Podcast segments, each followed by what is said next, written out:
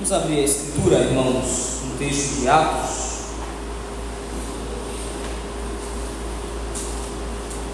Texto de Atos dos Apóstolos, o capítulo número 8. Continuando as nossas posições nesse texto.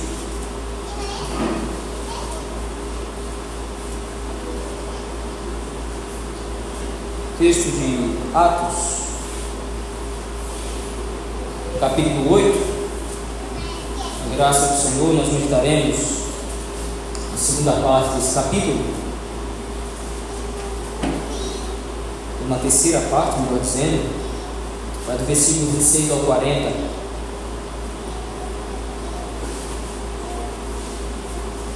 Atos capítulo 8, a partir do versículo 26, se nos diz o texto da palavra do Senhor. Um anjo do Senhor falou a Filipe, dizendo: Dispõe-te e vai para o lado sul, no caminho que desce de Jerusalém a Gaza. Este se acha deserto. Ele se levantou e foi. Eis que um etíope, eunuco, alto oficial de Candaci, rainha dos etíopes, o qual era superintendente de todo o seu tesouro que viera adorar em Jerusalém, estava de volta e, assentado no seu carro, vinha lendo o profeta Isaías. Então disse o Espírito a Filipe: Aproxima-te desse carro e acompanha. Correndo Filipe, ouviu ler o profeta Isaías e perguntou: Compreendes o que vens lendo? Ele respondeu: Como poderei entender se alguém me explicar? E convidou Filipe a subir e a sentar-se junto a ele. Ora, a passagem da escritura que estava lendo era esta: Foi levado como ovelha ao matadouro e como um cordeiro mudo perante o seu tosqueador, assim ele não abriu a boca. Na sua humilhação lhe negaram justiça. Quem lhe poderá descrever a geração? Porque da terra a sua vida é tirada. Então o eunuco disse a Filipe: Peço-te que me expliques a quem se refere o profeta. Fala de si mesmo ou de algum outro? Então Filipe explicou, começando por esta passagem da Escritura, anunciou-lhe a, anunciou a Jesus. Seguindo eles o caminho, fora, chegando a certo lugar onde havia água, disse o eunuco: Eis aqui água.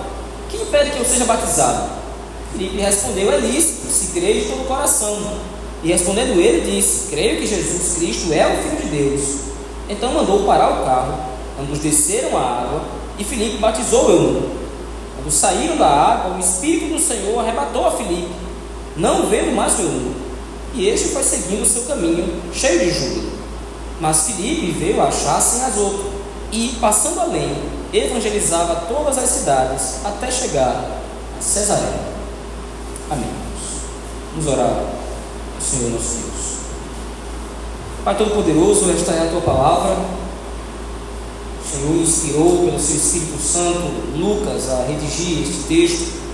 Agora temos diante de nós, assim como a igreja no primeiro século foi edificada, tendo Lucas escrito primeiramente aqueles irmãos, certamente o Teu Espírito fez com que esse texto chegasse até nós para a nossa edificação. Afinal de contas, somos também povo de Deus. Assim, Senhor, pelo Teu Espírito Santo, aclara o nosso entendimento para a compreensão desse texto. O Senhor possa nos pastorear o coração através dessa passagem. É que nós te rogamos e suplicamos no nome bendito do Senhor Jesus Cristo, Teu Filho. Amém. Meus irmãos, nós vimos como Lucas está empenhado nesse capítulo 8 em descrever o quanto o Evangelho já tem avançado para as regiões, ou através das regiões de Samaria. Isso é cumprimento da promessa que o próprio Senhor Jesus Cristo fez, como nós também bem sabemos. Capítulo 1, no versículo 8, como repetidas vezes nós vimos, o Senhor Jesus Cristo já havia dito que os discípulos lhe seriam testemunhas em Jerusalém, Judéia e Samaria e até os confins da terra. Esses, essas regiões essas cidades, então, vão servir a Lucas como pontos de demarcação, através do qual o Evangelho vai prosperando. Quando o Evangelho vai chegando nessas regiões, Lucas está chamando a atenção para que, de fato, aquilo que o Senhor Jesus Cristo havia dito está se cumprindo. A palavra de Deus está avançando, o Evangelho está ganhando espaço. Ah, muitos eleitos de Deus estão, de fato, ouvindo o testemunho prestado pelos próprios cristãos, são convertidos pelo poder do Espírito Santo, aumentando assim o número da igreja e avançando, como disse, o reino dos céus. Capítulo 8 é um exemplo claro disso. E um dos grandes protagonistas desse texto é exatamente Filipe, que começou o trabalho de evangelização na cidade de Samaria, como nós vimos na seção dos versículos de 5 até o 25. Por aquela ocasião, Filipe havia pregado e principalmente ocorreu também o caso de um homem, Simão, o mágico, ter se juntado ao número da igreja. Embora, como nós também vimos, o coração desse homem não era verdadeiro. O seu intento, o seu objetivo era somente usar a fé como moeda de barganha, ou usar a fé como alguma espécie de lucro, ou obter da fé algum tipo de lucro.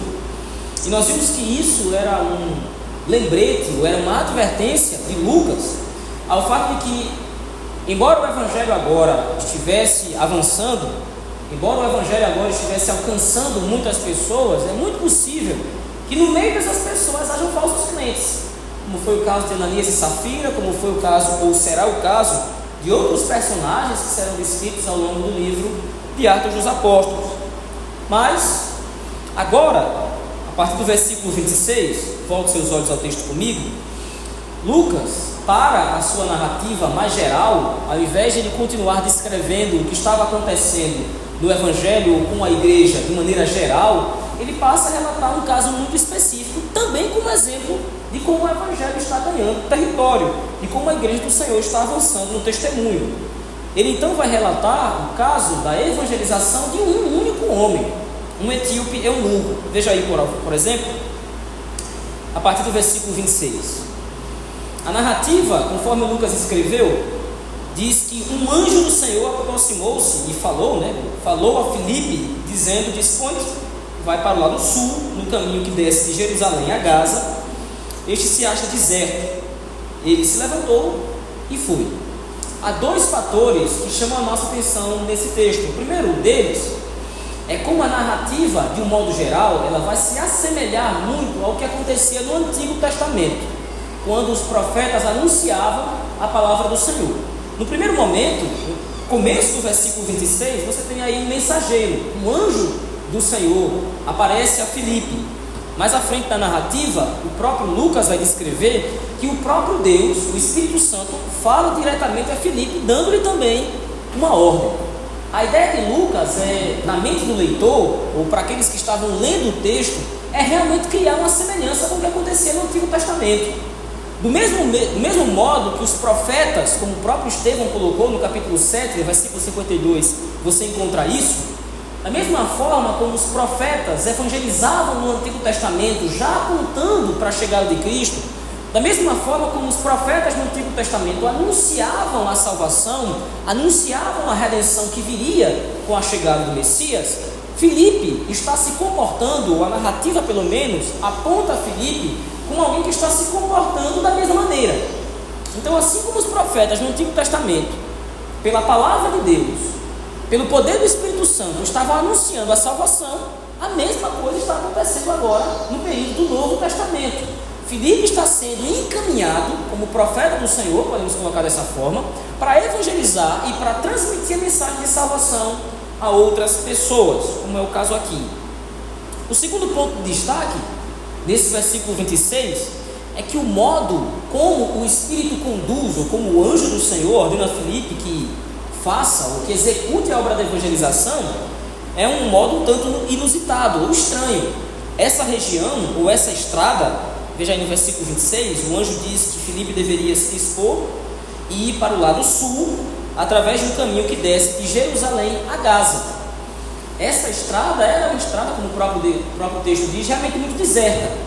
A probabilidade ou a chance de Filipe encontrar alguém ali era realmente muito pequena. Mas mesmo assim, o Espírito do Senhor encaminha Filipe até aquele local. Nesse ponto, a ideia de Lucas já começa a descortinar para nós um princípio claro na tarefa da igreja. A igreja do Senhor, o povo de Deus, não foi chamado somente para alcançar grandes multidões. A igreja do Senhor não está preocupado em evangelizar um grande número de pessoas. A igreja do Senhor vai evangelizar um estádio inteiro. A igreja do Senhor vai transmitir a palavra do evangelho, vai transmitir e anunciar a obra da salvação para um número muito grande de pessoas, se for esta a oportunidade. Mas o Espírito Santo também está preocupado em que apenas um único homem receba o anúncio da salvação. O Espírito do Senhor agora anuncia que todo aquele que foi eleito do Senhor é um alvo através do qual, ou um alvo para o qual a igreja deve trabalhar. Nós buscamos alcançar o maior número de pessoas, o maior número de eleitos, naturalmente, para o Senhor Jesus Cristo. Mas isso não significa que nós vamos ignorar uma única pessoa. Um, nesse caso, é tão importante quanto um milhão. Mas veja, a narrativa continua, no versículo 27, Lucas agora vai apresentar e vai descrever o personagem, o, o outro personagem da narrativa. Ele diz que um etíope, eunuco, alto oficial de Candaci, rainha dos etíopes, o qual era superintendente de todo o seu tesouro, que viera adorar em Jerusalém, estava de volta, voltando à sua terra. Assentado no seu carro, vinha lendo o profeta Isaías. Esse etíope que aparece era de fato alguém que servia a uma importante rainha. Esse nome que aparece aí, Candaci, pode ser o nome da rainha em exercício naquela ocasião, ou um título que geralmente era dado a uma rainha. Não importando qual seja a possibilidade, o fato é que esse homem, ele de fato era um alto superintendente, ele era um alto oficial do reino dessa rainha, ou dessa monarca. E além disso, uma outra característica, ou duas outras características desse personagem, é que ele provavelmente era um prosélito. O prosélito era uma pessoa que não era nascida judia, não era um judeu de sangue, de nascimento, mas que temia a Deus de alguma forma, teve conhecimento do Senhor, recebeu a palavra de Deus de alguma forma, conhecia o Deus de Israel e adorava ao Deus de Israel. Como por exemplo nós vamos ver no capítulo 10 do livro de Atos, que é o caso de Cornélio. Cornélio era romano, ou pelo menos ele não era judeu, mas ainda assim o texto descreve Cornélio como sendo um homem temente a Deus. Era o mesmo caso agora desse etíope aqui, porém há um grande problema com esse homem. O versículo 27 descreve que esse homem era um eunuco. A ideia de Lucas ao descrever isso era de fato relatar que esse homem havia sido castrado. Era muito comum, era muito habitual que os altos comandantes ou os altos servidores de algum rei ou de alguma rainha fossem castrados ou de repente tivessem algum tipo de mutilação no seu corpo para que então pudessem servir isso é um problema porque o eunuco aqui, ele não poderia então ser um prosélito de fato, porque ele não poderia ser circuncidado. Então, apesar de ele ser um homem temente a Deus, apesar de ele buscar ao Senhor, honrar ao Senhor, ele enfrentaria muito preconceito, ele enfrentaria muita resistência em Israel, como de fato enfrentava, porque ele de fato não era circuncidado. Então, todas as pessoas, e todos os homens no caso, em Israel, que não fossem circuncidados, por quaisquer que fossem os motivos, nessa época especificamente, era uma pessoa que sofria muito, muita resistência religiosa, principalmente por, por parte dos fariseus e por parte dos escribas. Então, esse homem, apesar de ter no coração o desejo de adorar o Senhor, apesar desse homem ter no coração o desejo de servir ao Senhor, ele não poderia fazê-lo apropriadamente. Ele não poderia participar do culto público no templo, ele não poderia ter acesso a algumas outras a algumas outras cerimônias, como por exemplo a Páscoa em Israel. Esse homem era proibido de participar, mas o fato é que, mesmo com todos esses impedimentos, mesmo com todas, todas essas circunstâncias contrárias, esse homem estava, ou tinha ido pelo menos, como diz aí o versículo 27, final do versículo 27 e versículo 28, esse homem tinha ido a Jerusalém adorar o Senhor, ele respeitou o calendário de alguma forma e agora já estava no seu retorno para a Etiópia ou pelo menos para aquela região onde ele servia a essa rainha, que era oficial de Candaci. Mas veja aqui no versículo 28, Lucas descreve ainda um outro, uma outra circunstância. Ele vinha lendo o texto do profeta Isaías. Naquele momento, naquele período da história, a Bíblia não existia. O que existia eram os rolos dos vários livros do Antigo Testamento. Não havia esse livro que nós dispomos hoje. Para que uma pessoa pudesse ter uma cópia do texto sagrado, ela precisaria encomendar essa cópia e ela precisaria ser uma pessoa muito importante para isso Geralmente os judeus eram muito cuidadosos e não permitiam que o texto do Antigo Testamento saísse das dependências de Israel. Então essa pessoa precisaria encomendar uma cópia do texto do Antigo Testamento e isso era caríssimo. Pagar um escriba, pagar um copista para transcrever ou copiar um texto do Antigo Testamento era uma tarefa ou era um direito, ou era algo muito difícil de se conseguir naquele momento. Mas o fato agora é que esse homem, de alguma forma, obteve uma cópia do texto do profeta Isaías. E então, nesse momento, Lucas continua descrevendo, veja aí no versículo 29, que por estar lendo, ou enquanto o eunuco estava lendo o texto do profeta Isaías, o Espírito Santo então diz a Filipe: aproxima-te desse carro, versículo 29, e acompanha. Note que Lucas é muito cuidadoso, muito detalhista em unir as duas coisas. O eunuco vinha lendo o texto do profeta Isaías, então a ocasião de oportunidade que o Espírito Santo usa naquele momento para que o eunuco fosse evangelizado foi a leitura do texto sagrado. Isso nos chama atenção para um ponto e um princípio muito importante. O processo de evangelização o processo de comunicação da palavra de Cristo, do testemunho de Cristo, precisa estar de acordo, como nós já vimos nos outros textos, precisa estar de acordo com as Escrituras. Nós já vimos isso em outros momentos. Hoje em dia há muitos métodos de evangelização, formas de evangelizar, e por incrível que pareça, pasme, há muitos métodos de evangelização bizarros. Há comunidades que se dizem cristãs que tentam evangelizar de maneiras absurdas, com dança, com festas, promovendo todo tipo de absurdos. Mas note que o texto sagrado, segundo a narrativa de Lucas, coloca que o método que o Espírito Santo usou para alcançar Filipe, para alcançar, aliás, o eunuco, através de Filipe, foi a leitura do texto das Escrituras. O Espírito Santo nunca vai dissociar uma coisa de outra.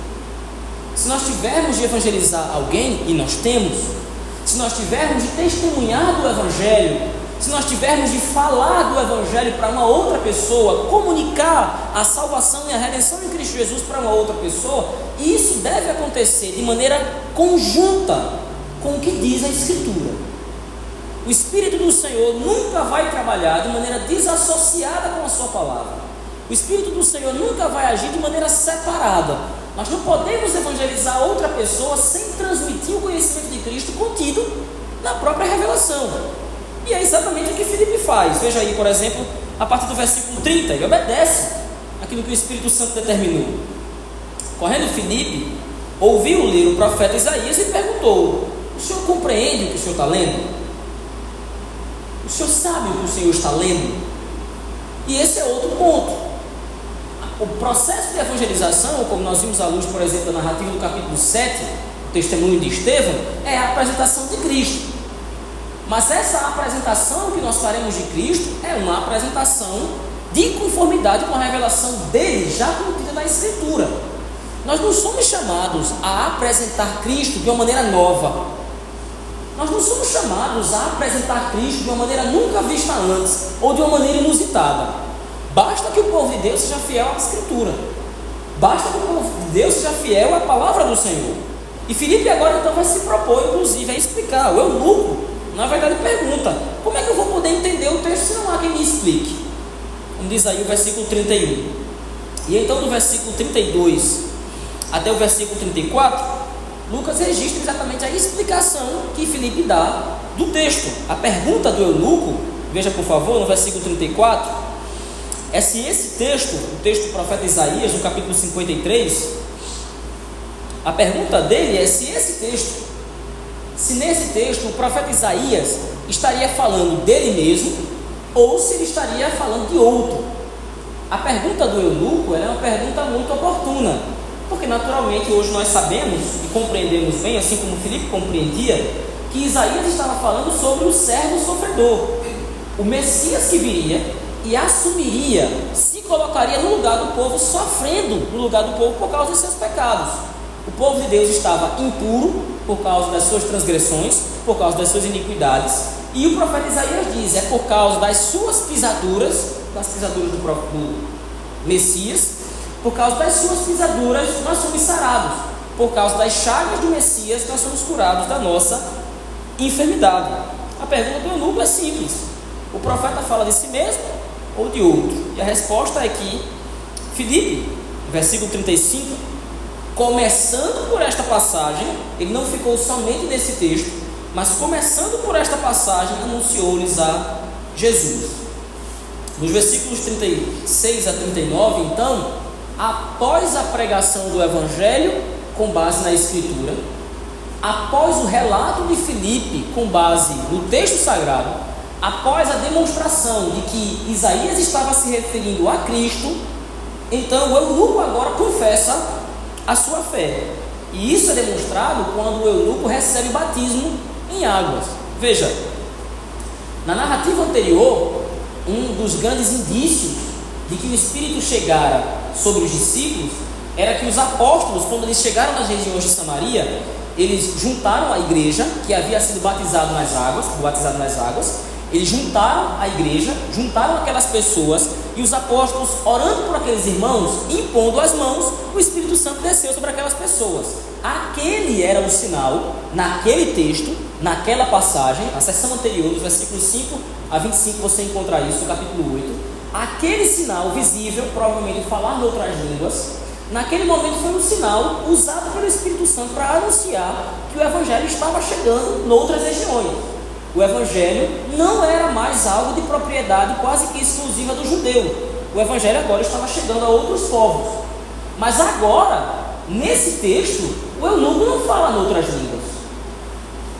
Não é dito no texto aqui que o Espírito Santo desceu visivelmente ou publicamente sobre o eunuco. O que acontece é muito simples. Veja aí o versículo 36. Seguindo eles caminho fora, chegando a certo lugar onde havia água, disse o eunuco: Eis aqui água. Que impede que eu seja batizado? E aí então, você tem aí no versículo 37, no versículo 37, aliás, no texto, na sua Bíblia provavelmente esse texto está entre colchetes. Esse versículo 37 pode ter sido uma edição do autor, provavelmente uma edição do copista, para deixar claro o que foi que aconteceu. O escriba confessou, falou claramente que ele cria no Senhor Jesus Cristo. Veja aí, por exemplo, leia comigo, por favor, acompanhe. O versículo 37. Filipe respondeu: É lícito, se creis de todo o coração. E respondendo ele, disse: Eu creio que Jesus Cristo é o Filho de Deus. A demonstração pública agora do que está acontecendo com o eunuco, da salvação do eunuco, desse homem, não foi o falar em outras línguas. Como infelizmente hoje muitas pessoas acham que é. A evidência da salvação, a evidência de uma espiritualidade é falar línguas estranhas, é ter visões, é ter algum tipo de poder mágico, miraculoso. Não acontece nada extraordinário aqui no texto. Tirando, é claro, o fato de o Espírito Santo ter conduzido Filipe até esse momento de maneira específica.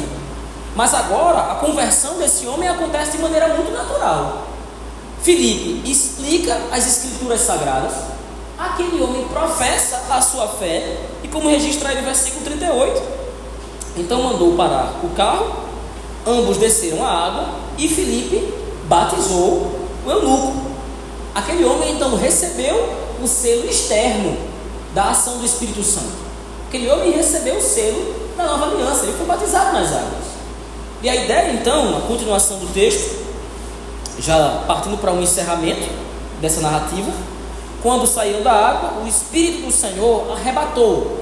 Mais uma demonstração extraordinária, nesse caso, nesse versículo 39, da ação do Espírito Santo. Ele arrebatou, ele tirou Felipe daquele lugar e levou para uma outra localidade, como vai ser descrito no versículo posterior. Então, quando saíram da água, o Espírito do Senhor arrebatou a Filipe, não vendo mais o eunuco, e este foi seguindo o seu caminho cheio de júbilo. Mas Filipe, versículo 40, veio a achar sem Azoto, ou Azoto, como queira, e passando além evangelizava todas as cidades até chegar a uma outra fronteira, até chegar em Cesareia. O texto que nós acabamos de ler, meus irmãos, demonstra para nós uma realidade muito simples. O Espírito Santo agora, através da narrativa de Lucas, estava demonstrando que o Evangelho não somente quebrou as barreiras culturais, O Evangelho não somente foi transposto para além das fronteiras de Israel, mas o Evangelho agora ele foi exposto quebrando qualquer tipo de impedimento. Lembre, o eunuco não era circuncidado, apesar de ele ser um homem temente a Deus, apesar desse homem seguir à risca os costumes do Antigo Testamento, de algumas festividades, de alguns ritos, ele era deixado de fora. Ele não poderia celebrar a Páscoa, ele não poderia celebrar a festa dos tabernáculos, ele não poderia se achegar ao templo, ele não poderia oferecer muitos sacrifícios ou alguns tipos de sacrifícios, ele não poderia de fato ser um prosélito, de fato. Mas isso não quer dizer que o Espírito Santo não aceitou esse homem. Da mesma forma como o Espírito Santo nos incorporou à família de Deus.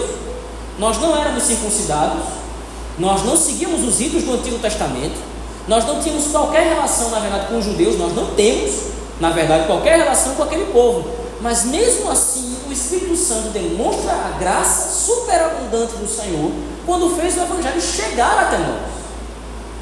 Veja, no texto sagrado, isso fica muito claro. O Espírito Santo guiou o servo do Senhor, guiou Filipe até o eunuco. Filipe estava numa outra localidade.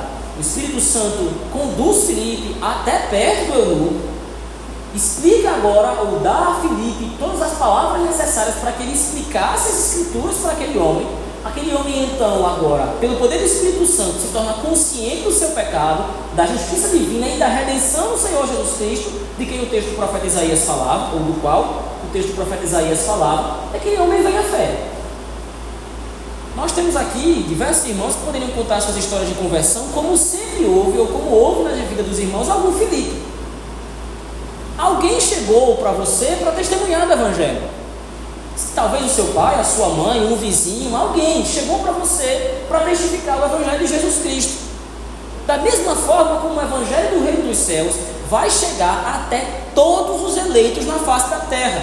Não importa qual é a sua cor, não importa qual é o seu status social, a sua condição social. No caso do eunuco aqui, apesar de ele ser um homem mutilado, apesar de ele ter um homem um corpo marcado, ele era um homem riquíssimo. Mas o Evangelho não é direcionado para o rico ou para o pobre. O Evangelho não é direcionado para o negro ou para o branco. O Evangelho é direcionado para todos os eleitos de Deus, porque todos os homens pecaram. É o que diz Paulo em Romanos, no capítulo 3. Todos pecaram e carecem da glória do Senhor.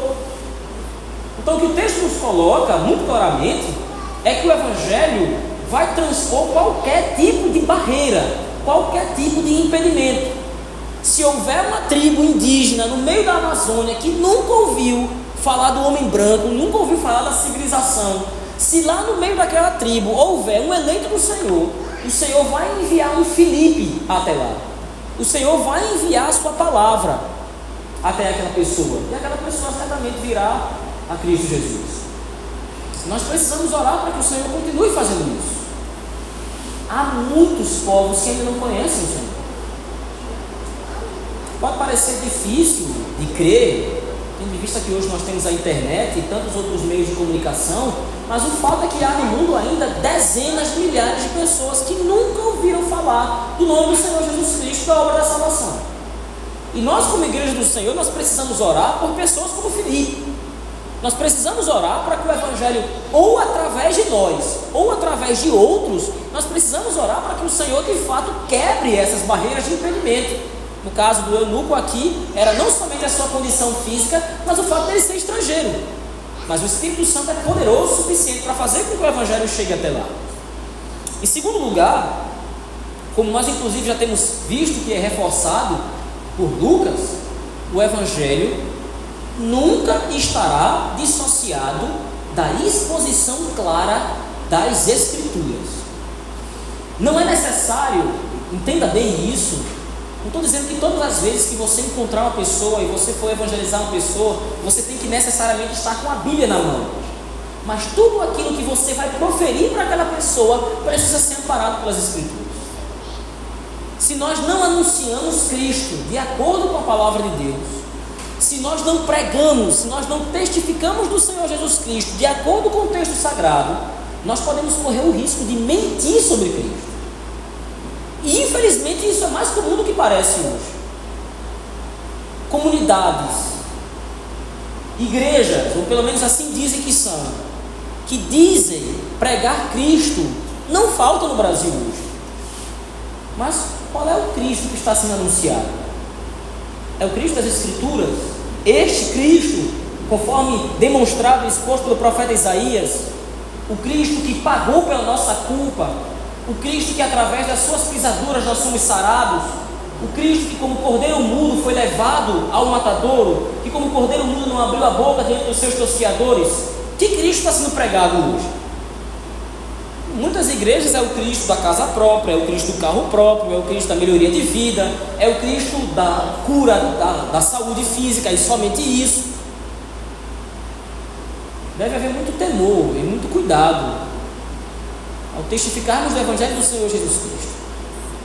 Se o Evangelho que sai da nossa boca, se o Evangelho que é visto nas nossas vidas, não for o Evangelho da graça de Deus, conforme as Escrituras demonstram, conforme as Escrituras registram, nós podemos estar prestando, na verdade, um falso testemunho do Senhor. E ao invés de evangelizarmos, nós estamos, estaremos fazendo o trabalho contrário. Ao invés de facilitarmos às pessoas o conhecimento de Deus em Cristo Jesus, ao invés de tornarmos Cristo conhecido, nós estamos fazendo ele desconhecido ao mentir sobre ele. Por isso, Lucas é cuidadoso. O trabalho do Espírito Santo através de Filipe foi claro. Filipe foi até o eunuco. O eunuco estava lendo o texto sagrado. E Filipe agora vai explicar o texto. Ele anunciou-lhes a Jesus, como diz aí o versículo 35. 35. Então Filipe explicou, e começando por esta passagem da Escritura, anunciou-lhe a Jesus. Eu quero concluir aqui, meus irmãos. O Evangelho do Senhor certamente vai crescer. A palavra de Deus certamente vai avançar. E nós precisamos estar empenhados nisso. Em primeiro lugar, nós devemos orar ao Senhor para que verdadeiramente o Senhor acrescente ao nosso meio o número dos que o Senhor deseja salvar. Nós precisamos todos os dias orar ao Senhor para que Ele salve vidas, para que Ele salve almas. E nós precisamos orar ao Senhor, como disse anteriormente, para que o Senhor envie até essas pessoas aqueles que haverão de testificar do Evangelho, quer sejamos nós ou sejamos outros, ou sejam outras pessoas, missionários, missionárias, homens e mulheres que estão espalhados no mundo agora, pregando a palavra do Senhor Jesus Cristo. Entretanto, isso não pode ser feito de qualquer maneira. Não pode ser feito de qualquer jeito. A igreja vai avançar o testemunho de Cristo? Sim. A igreja vai pregar o Evangelho? Sim. Mas isso vai ser feito sob a orientação do Espírito Santo e de acordo com o que diz a Escritura Sagrada. Do contrário, não é o Evangelho que está sendo pregado, é mentira sobre Cristo. E mentiras não são. Vamos orar ao Senhor nosso Deus, irmãos e irmãs.